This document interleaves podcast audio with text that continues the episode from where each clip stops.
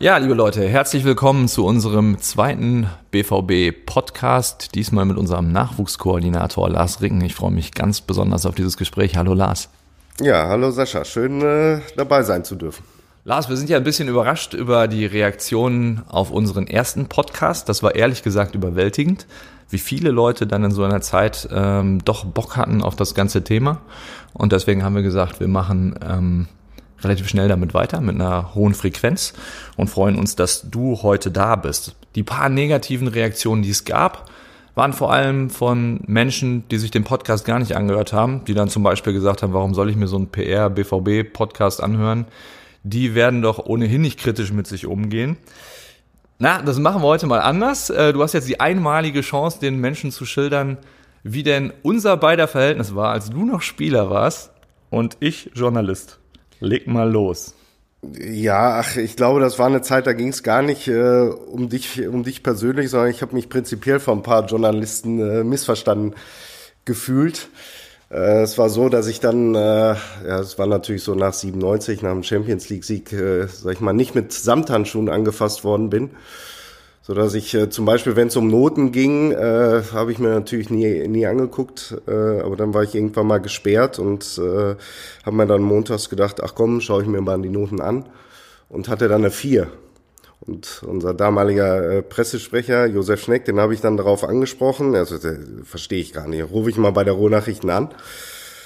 Wir haben dann den Fehler eingesehen, aber haben auch gleichzeitig gesagt, naja gut, aber wenn der Ricken äh, nicht äh, mindestens zwei Tore schießt, kriegt er bei uns immer eine vier. Das habe ich ähm, gesagt damals? Weiß nicht, du oder, hey, oder ein. Kollege, aber wie gesagt, es war so allgemein und ich habe dann, glaube ich, auch ein Jahr lang keine Interviews äh, gegeben und das erste, das ich dann gegeben habe, war hier mit unserer BVB-eigenen Zeitschriften, habe dann äh, dort gesagt, na, die eitelsten Stars, die am Trainingsgelände rumlaufen, äh, sind wahrscheinlich die Journalisten. Äh, damit habe ich mir auch nicht äh, unbedingt äh, Freunde gemacht, habe aber dann irgendwann gemerkt, dass auf äh, Krieg gegen Journalisten zu führen macht nicht wirklich viel Sinn. Bin dann auf äh, auf euch äh, zugegangen und äh, äh, komischerweise hat sich das äh, Verhältnis dann echt relativ schnell auch wieder ins Positive gedreht. Also es war dann nachher wirklich so, wir hatten dann so einen äh, Fototermin am Anfang der Saison immer mit Sponsoren, dann sollten wir alle äh, Ruhrnachrichten in der in der Hand halten. Ah, daran erinnere ich mich, genau. Und du hast dich als einziger geweigert. Nee, ich habe mich nicht geweigert, ich habe die Ruhrnachrichten vor mein Gesicht gehalten. Okay. Ich weiß gar nicht, ob das jemals äh, veröffentlicht wurde. Ich habe es auf jeden Fall mitbekommen. Ja. Ich habe jedenfalls mitbekommen damals. Das, ja. das stimmt. Ähm, es war damals wirklich so. Ich habe angefangen bei den Ruhrnachrichten 2002 und äh, bin, ich glaube 2011, 2012 bin ich da weg. Und ich kann mich gar nicht erinnern, dass wir in all den Jahren, obwohl du der Dortmunder warst in der Mannschaft, mal so richtig miteinander gesprochen hätten. Ja, vielleicht auch ein Zeichen dafür, dass man, äh, obwohl man Dortmunder war, vielleicht sogar von ein bisschen kritischer gesehen wurde als die, äh, die hier hingekommen sind. Ja, und äh, äh, das, das Gefühl hatte, hatte ich schon dann ab und zu. Ja, wenn, weiß nicht, wenn wir äh, irgendwo 3-0 äh, gewonnen haben und äh, ich habe zwei Tore geschossen, dann stand oftmals dann auch derjenige im Fokus, der das eine Tor gemacht hat und nicht der die, äh, der die anderen zwei gemacht hat. Obwohl 97 hat sich ein bisschen umgedreht. Ich, äh, jedes Mal, wenn ich Kalle Riedle äh, sehe, muss ich mich fast entschuldigen, äh, dass seine beiden Toren im Champions League Finale fast ein bisschen unter, untergegangen sind. Es war ähm, oder, oder sagen wir es anders, wenn mich heute Leute fragen, wie ist denn der Ricken, dann sage ich immer, der Lars ist der größte Irrtum, dem ich unterlegen bin als Journalist. Weil ich echt die ganzen Jahre dachte, ausgerechnet der Dortmunder im Team ist echt ein arroganter Sack. Und dann habe ich dich kennengelernt hier und muss sagen, so der geerdetetste Mensch mit, der mir im Profifußball äh, äh, je untergekommen ist. Das zeigt ja auch mal, wie diese Außensicht auf äh, Fußballprofis und alle, die in diesem, in diesem Geschäft unterwegs sind, nicht immer deckungsgleich sein muss mit dem, was dann die Realität ausmacht. Hast du auch mal so ein, so ein Beispiel gehabt, wo du gedacht hast, hey, der ist doch völlig daneben, arrogant, kann gar nichts, wie auch immer. Und dann hast du ihn kennengelernt und gemerkt, puh, da steckt aber doch was dahinter.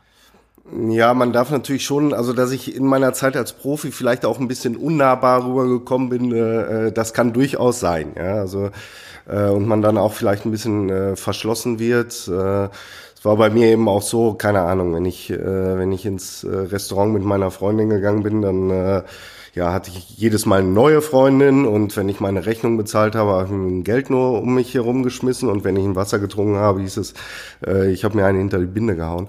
Da wird man dann auch schon äh, dann ein bisschen desillusioniert und äh, ein bisschen unnahbar.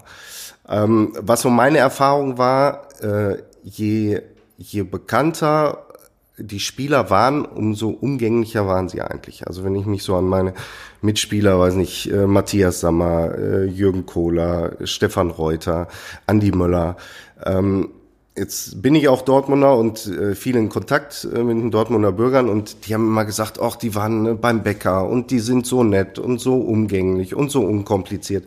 Und so war das auch wirklich. Sportlich natürlich total ambitioniert, ja, total fokussiert aber äh, äh, herrlich im, im persönlichen Umgang, ja, und auch, auch keine Ahnung, äh, äh, Matthias Sammer äh, ja auch immer so als der Motzki und so weiter.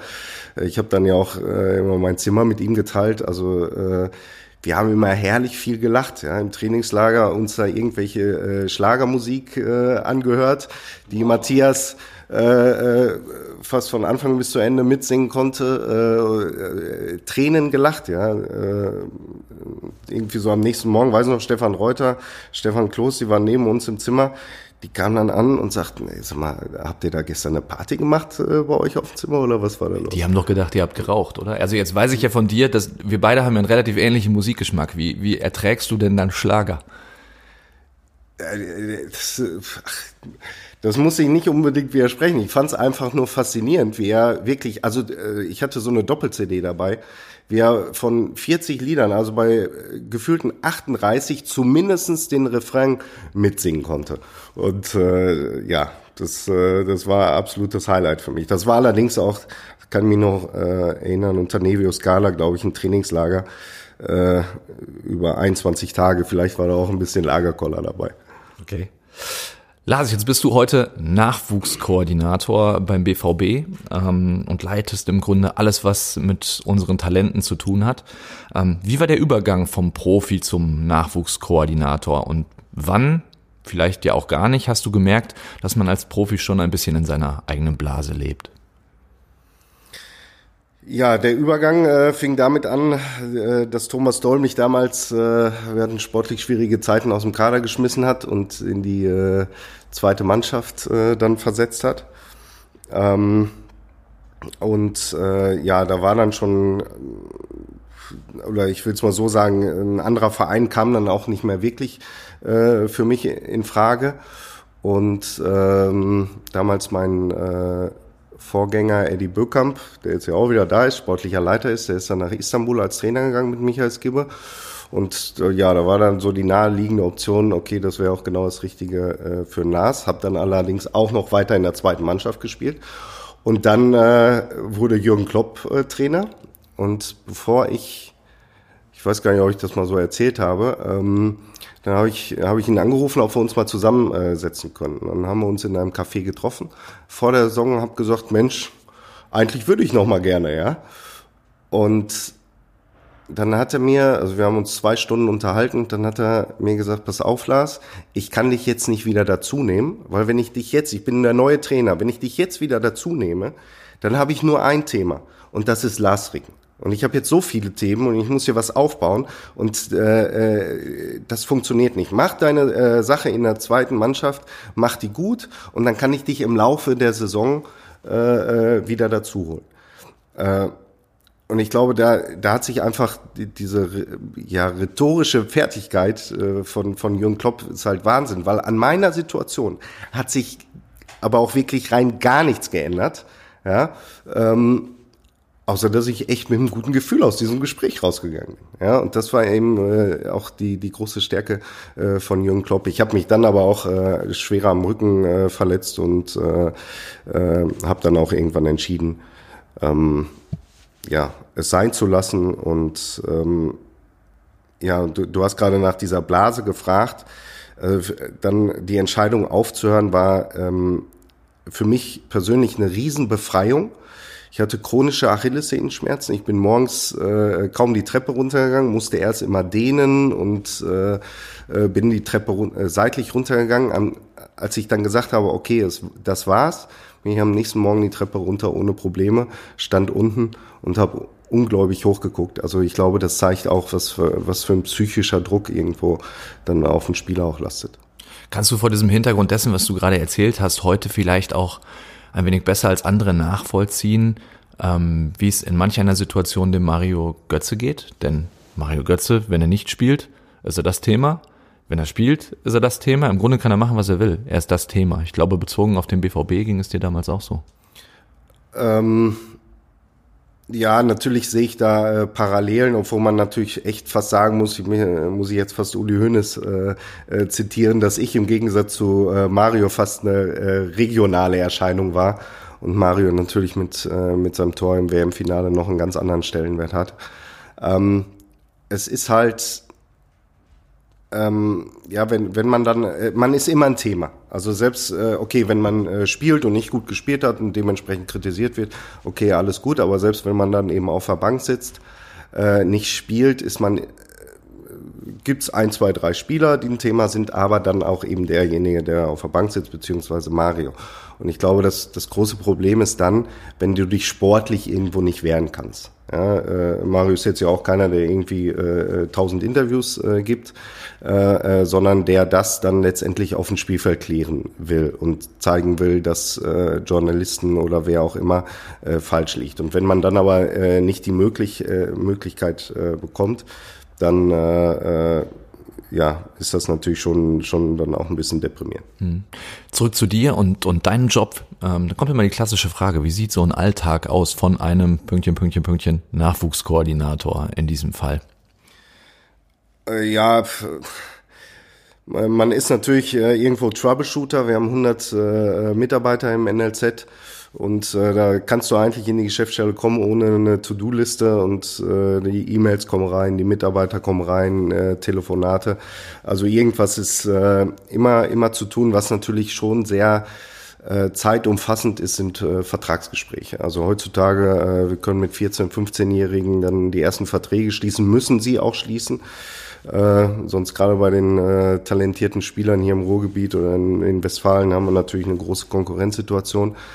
Ja, und äh, ja, wenn wir dann über vier oder fünf Mannschaften reden, wo, wo Verträge gemacht werden müssen, dann auch größtenteils mit Berater. Es ist nicht irgendwie ein Gespräch und nach zehn Minuten ist das vom Tisch, sondern es sind mehrere äh, Gespräche dann und vielleicht auch noch mal ein bisschen nachverhandeln und Karrierepläne aufstellen und schulische Laufbahnen besprechen.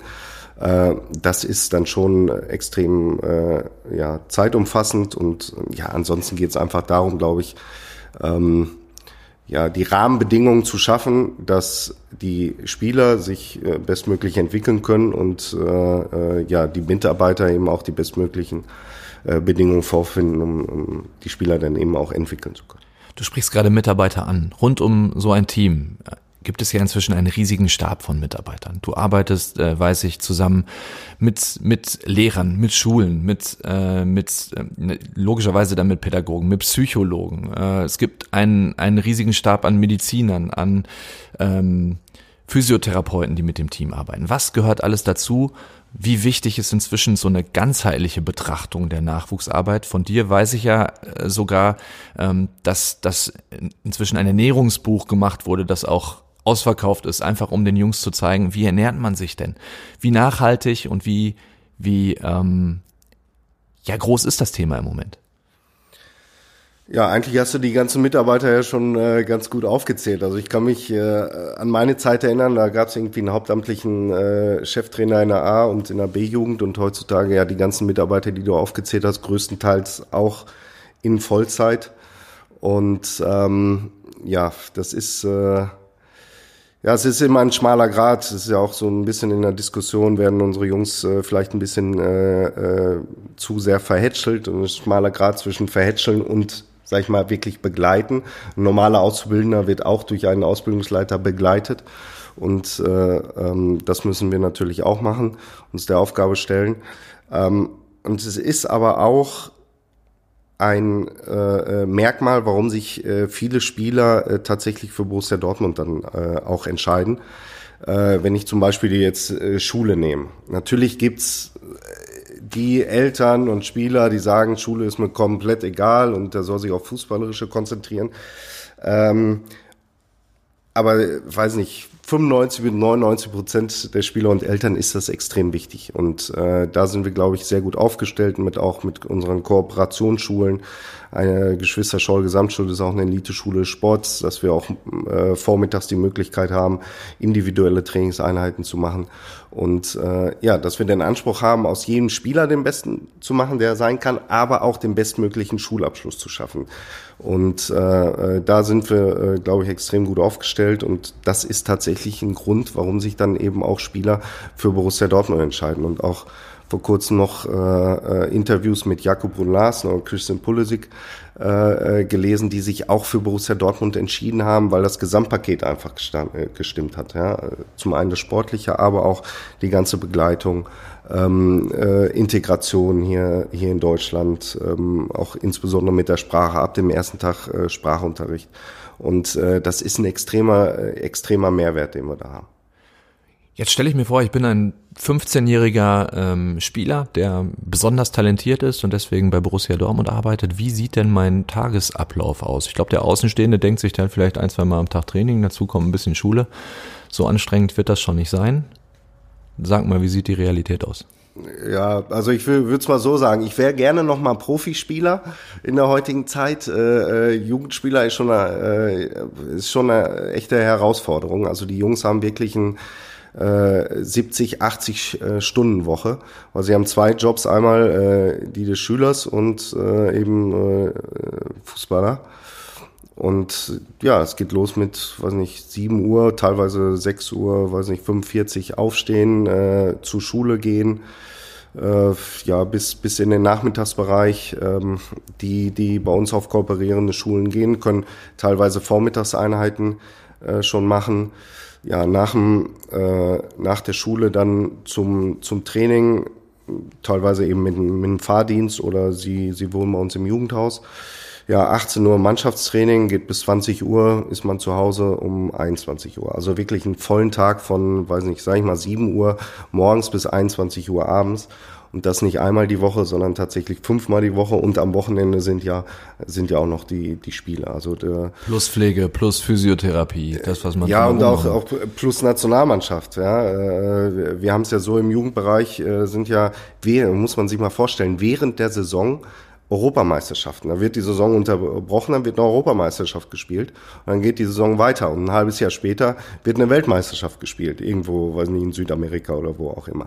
Also das, äh, das kommt ja auch noch hinzu. Also da musst du schon, auch wenn es sich jetzt ein bisschen äh, äh, nüchtern anhört, musst du schon in, in sehr jungen Jahren sehr erwachsen sein. Und du hast, glaube ich, immer diesen Druck liefern zu müssen. Wenn ich, äh, wenn ich mir jetzt vorstelle, eines meiner Kinder, 18 Jahre alt, wäre jetzt so talentiert, dass es zum BVB gehen könnte. Dann müsste ich mir als Elternteil ja überlegen, will ich das wirklich? Ich stelle mir das immer vor, ein bisschen wie an der Universität, wenn der Dekan am ersten Tag zu dir spricht und sagt, schauen sich die zehn Leute, nehmen sich gut an, im nächsten Jahr sind acht von denen nicht mehr da. Das heißt, du verlierst ja Freunde, du verlierst, du verlierst Mitspieler, du hast immer wieder ein neues Umfeld. Oder du schaust gerade ungläubig, ist das nicht so?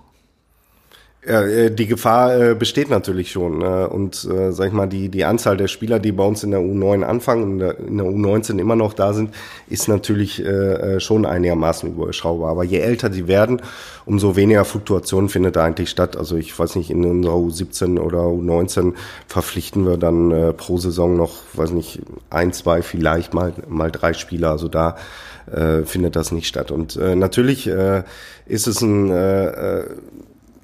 ja, ist, ist überall äh, Druck da, ja, im Verein, bei der Nationalmannschaft, äh, Schule sollen sie bitte auch noch äh, äh, gut machen. Und äh, deswegen ist es uns extrem wichtig, dass sie das alles in einem familiären äh, Umfeld äh, äh, ja, leisten können. Also dass wir, dass die Trainer wirklich miteinander können, äh, äh dass die äh, ja alle mit einem will nicht sagen, mit einem Lächeln am Trainingsgelände rumlaufen, aber zumindest mit einer positiven Grundeinstellung. Weil bei dem ganz, ganzen Druck, wenn die zu uns ans NLZ kommen, ja, dann, dann äh, sollen sie auch mit motivierte Mitarbeiter vorfinden. Und ähm, ja, das, das ist eben ganz wichtig, damit eben Spaß und äh, Kreativität und, und äh, Freude am Spiel, dass das einfach nicht, äh, nicht verloren geht. Jetzt ist die von dir geführte Nachwuchsabteilung in den letzten sieben, acht Jahren mit Abstand in Deutschland die erfolgreichste gewesen. Wir haben Titel um Titel geholt. Stellt sich mir die Frage, was ist am Ende eigentlich wichtig und auch die Aufgabenstellung für dich von Seiten der Geschäftsführung? Geht es um Titel in den einzelnen Ligen mit den einzelnen ähm, U-Mannschaften oder geht es darum, einzelne Spieler herauszufiltern, die dann nach Möglichkeit auch den Profis helfen? Wo liegt die Priorität? Natürlich ist die äh, ja, sag ich mal, langfristige individuelle Entwicklung wichtiger als der kurzfristige Mannschaftserfolg. Aber ich glaube schon, dass es ähm, wichtig ist, man spricht immer so darum, Siegermentalität äh, zu entwickeln. Die entwickelst du natürlich nur, wenn du eine herausragende Anzahl an deinen Spielen dann auch bitte gewinnst. Und ähm, wenn wir Spieler an den Profibereich heranführen wollen, ähm, äh, wir, wir können das Training oder Spiel nicht, nicht simulieren. Ja? Wir können nur versuchen, möglichst nah dran zu kommen. Und wenn wir dann mit der U19 vor 34.000 Zuschauern das äh, Finale um die deutsche Meisterschaft äh, spielen, äh, ja, dann ist das schon eine Stresssituation äh, für die Jungs. Oder jetzt die U17 hat vor 10.000 äh, Zuschauern in der Roten Erde gespielt. Freunde, Familie, Bekannte waren alle da.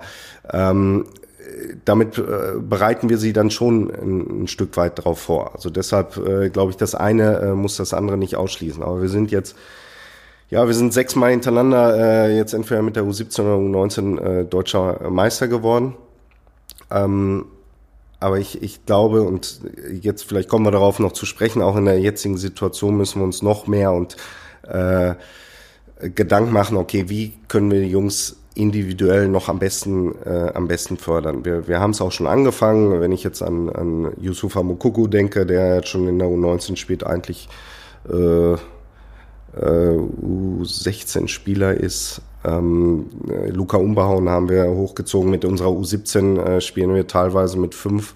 Ich glaube, im letzten Spiel waren es sechs äh, U16-Spieler und ähm, wollen halt dann eben auch die die Spieler nächste Entwicklungsstufe geben. Deshalb werden wahrscheinlich auch jetzt äh, außer U17, also die nächstes Jahr eigentlich noch U17 spielen können, dann schon in die U19 gehen. Das gibt dann gleichzeitig wieder U16-Spieler eine Möglichkeit, schon in der U17 äh, zu spielen. Das kann, äh, dadurch kann es sein, dass äh, vielleicht der mannschaftliche Erfolg äh, äh vielleicht dann nicht so so da ist, aber unsere, wir haben aber so starke Mannschaften, dass wir diese Haltung, dass wir dahin wollen, dass wir äh, um Platz einspielen, äh, nicht aufgeben werden. Im Moment ist ja in den Medien häufig die Rede davon, dass die goldenen Jahre des Nachwuchsfußballs in, in Deutschland und des, des Profifußballs in Deutschland auch auf internationalem Geschehen, was Nationalmannschaften angeht, vorbei sind und dass wir eher in so ein paar Krisenjahre kommen werden, einfach weil die Jahrgänge nicht so gut sind. Kannst du das so teilen, nachvollziehen? Falls es so ist, wie wirken wir dem entgegen? Wir stellen ja auch gerade einen Antrag darauf, dass Spieler früher in den Profibereich integriert werden können, auch auf deine Initiative hin. Da geht es natürlich auch um Spieler wie Mukoko, nicht nur um ihn. Ähm, wie siehst du die Situation? Ja, also diesen Antrag, den wir jetzt stellen, dass äh, Spieler dann mit ihrem äh, Vollendung 16. Lebensjahr dann meinen Profis spielen können, das, äh, das sind absolute Ausnahmespieler. Ja, eben auch natürlich Mokoko, äh, der weiß nicht, äh, 120, 130 Tore geschossen haben wird in der U17, U19 äh, Bundesliga. Und dem muss man, oder solchen Spielern muss man einfach die Option geben, ähm, äh, den nächsten Entwicklungsschritt machen. Aber das heißt nicht, dass jetzt die Bundesliga mit äh, 16-Jährigen ähm, äh, geflutet wird. Ähm, prinzipiell haben wir, glaube ich, äh, durchaus ein paar Wettbewerbsnachteile, auch zu, zu anderen Ländern. Äh, das eine ist die Schule. In, in Deutschland musst du bis zum 18. Lebensjahr Schule, äh, äh, zur Schule gehen. Das musst du in anderen Ländern nicht. Wenn du dann ab deinem 16. Lebensjahr, ähm, äh, sag ich mal, wie ein Profi äh, leben und trainieren kannst, äh, äh, macht das, macht das natürlich schon, schon einen Unterschied. Und äh, ja, unsere Jugendspieler, es ist natürlich inzwischen schon so, dass du dich äh, auch europäisch äh, messen äh, musst, ja, weil äh, ja zu meiner Zeit klar, ich glaube, war in Deutschland schon das Top-Talent, aber so ein Michael Owen, äh, so mein Jahrgang, Michael Owen in England, den kannte keiner. äh, Vieira in, in äh, Frankreich auch nicht und selbst ein Michael Ballack äh, kannte hier im Verein keiner, als er schon U21-Nationalspieler war. Heißt, wenn ich einschreiten darf, wenn es damals ein Scouting gegeben hätte, wie heute, ähm, hätte eine Situation gedroht, in der du diesen Sprung gar nicht geschafft hättest, weil der Verein vielleicht gesagt hätte, holen wir doch den Vieira oder den Owen oder den Ballack?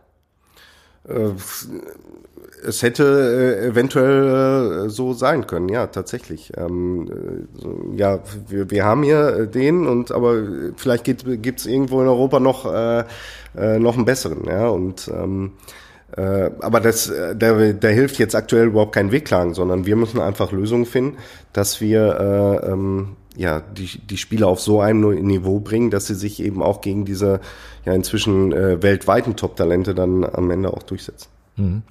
Ähm, Gerade ähm, Gedanke, der mir kommt, vielleicht erklären wir es den Leuten nochmal. Viele sehen im Moment am Trainingsgelände Hohenbuschei, dass die Baggerrollen überall das Gebäude hochgezogen werden. Ähm, ist das nur für die Profis? Ist das auch für euch? Äh, und, und falls auch für euch, was für Räumlichkeiten bekommen wir denn da, um einfach den nächsten Schritt zu machen? Äh, ja, es geht einfach für uns äh, darum, sich, äh, sich immer weiterzuentwickeln. Also wie gerade gesagt, wir sind inzwischen im europäischen Bereich. Ich habe mir in Manchester City ange, angeguckt, wo die, weiß nicht, für 320 Millionen oder so da ein Trainingsgelände hingebaut haben. Das Wobei die, man. Das war die Frage, ob du diese 98 Plätze wirklich brauchst. Ja, es, sind 16. Aber, aber äh, auch da müssen wir uns eigentlich nicht verstecken, weil die haben ja alles an, ein, an, ein, an einer Stelle. Wenn wir unser Stadion, unsere Fanwelt, unsere Geschäftsstelle, Trainingsgelände, äh, Fußball, äh, unsere Fußballschule, alles an einem Platz hätten, äh, ähm, dann wäre es genauso äh, imposant. Aber nichtsdestotrotz müssen wir uns äh, äh, da auch infrastrukturell weiterentwickeln und äh, ja, da war ich dann eben beim, beim Michael Zorken, Aki Watzke, eben auch so vorgestellt, wie äh, äh, was wir eventuell brauchen. Und da ist einfach das Gute, dass äh, es nicht immer nur um den äh, kurzfristigen maximalen sportlichen Erfolg geht, sondern die beiden eben auch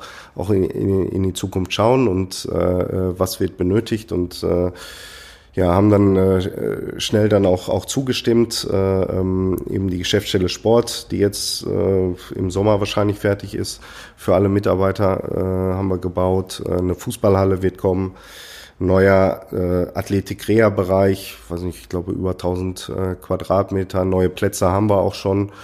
Ähm, äh, Jugendhauserweiterung auf, äh, wir haben aktuell 22 Spieler auf 50 Spieler, wobei es da nicht äh, darum geht, äh, irgendwie mehr Spieler noch aus Deutschland oder Europa äh, zu holen, sondern wir haben ganz viele Spieler, die ähm, in Dortmund zur Schule gehen oder in der näheren Umgebung und nach der Schule nicht mehr die Zeit haben, nach Hause zu fahren und dann zum Training zu kommen. Das heißt, sie lungern irgendwo rum in der Stadt oder was auch immer und kommen dann zum Training. Und so haben wir die Möglichkeit, dass sie zu uns kommen können, dass sie noch mal eine Stunde schlafen können. Äh, eine Kantine werden wir auch äh, äh, bauen, dass sie dort äh, ja was essen können, Nachhilfeunterricht, äh, äh Schulaufgaben äh, machen können. Und ähm, ja, das sind so die äh, nächsten infrastrukturellen Maßnahmen. Jugendhaus ist zum Abschluss vielleicht noch ein gutes Thema.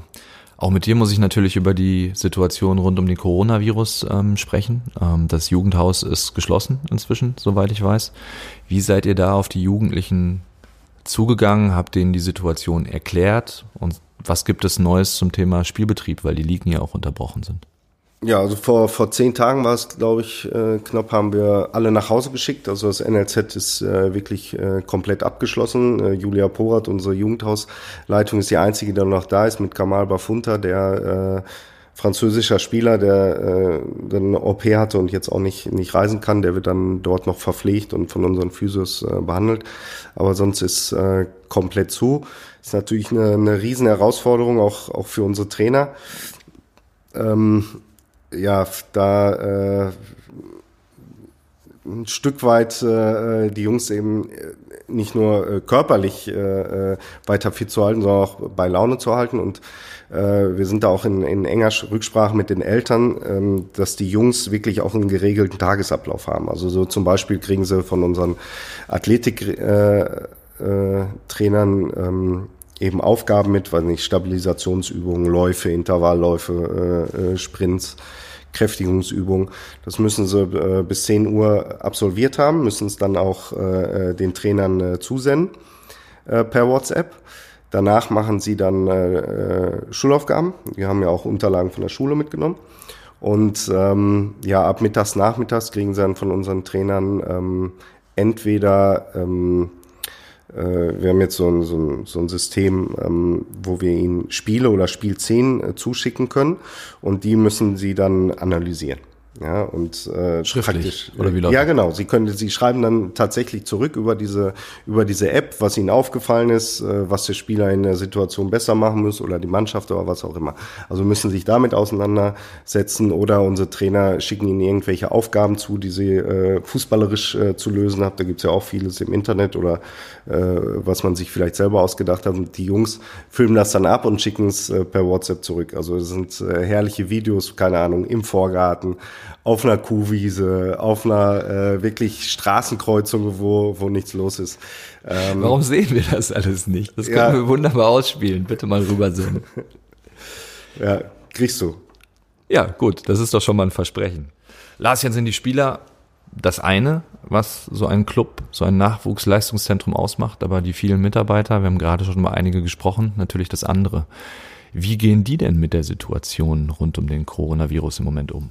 Ja, natürlich gibt's äh, wie bei allen anderen auch eine gewisse Unsicherheit und vielleicht auch äh, hier und da mal auch eine gewisse Zukunftsangst.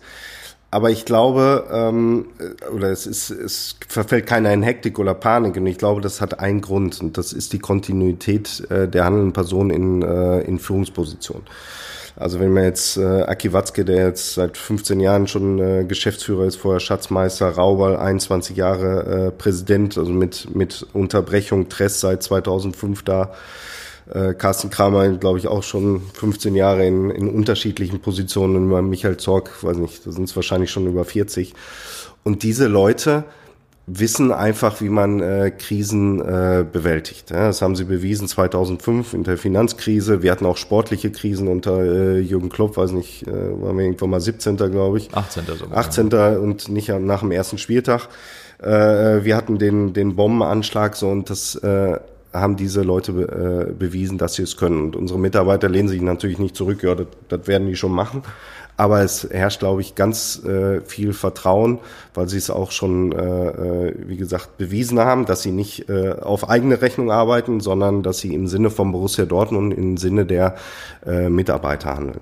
Und des, äh, deswegen äh, bei aller Unsicherheit, äh, glaube ich, ähm, äh, sind alle noch oder sind alle besonnen und, und ruhig, was äh, jetzt auch die kurz- und mittelfristige Zukunft von Borussia Dortmund angeht. Ich glaube, das ist ein ganz wichtiger Aspekt, den du da ansprichst. Wir sind 850 Mitarbeiter hier inzwischen beim BVB und natürlich ist es im Moment so, dass viele im Homeoffice sind oder gerade auch ein bisschen weniger zu tun haben als sonst. Und da ist es schon ein, ein großes Zeichen des Vertrauens und der Solidarität von Seiten der Geschäftsführung, dass man ganz klar gesagt hat, bis auf weiteres, ähm, zumindest wird es hier keine Kurzarbeit geben. Ähm, das als Symbol auch äh, der Einheit von Borussia Dortmund. Wäre ähm, sicherlich in vielen Unternehmen wünschenswert, so es denn möglich ist. Sascha, das war ein wunderbares äh, Schlusswort. Und hiermit können wir es auch beenden. Ich sehe, du willst das Ganze beenden. Du hast wahrscheinlich noch weitere Termine. Danke dir für den Besuch, Lars. Ich habe viel gelernt, hat echt Spaß gemacht. Und ähm, ja, bleib gesund.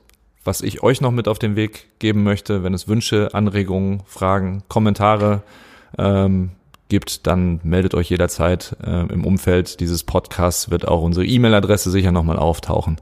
Also wäre es ganz schön, wenn wir ab und an ein Feedback bekommen würden. Danke euch, bleibt auch ihr alle gesund und bis die Tage. Ciao.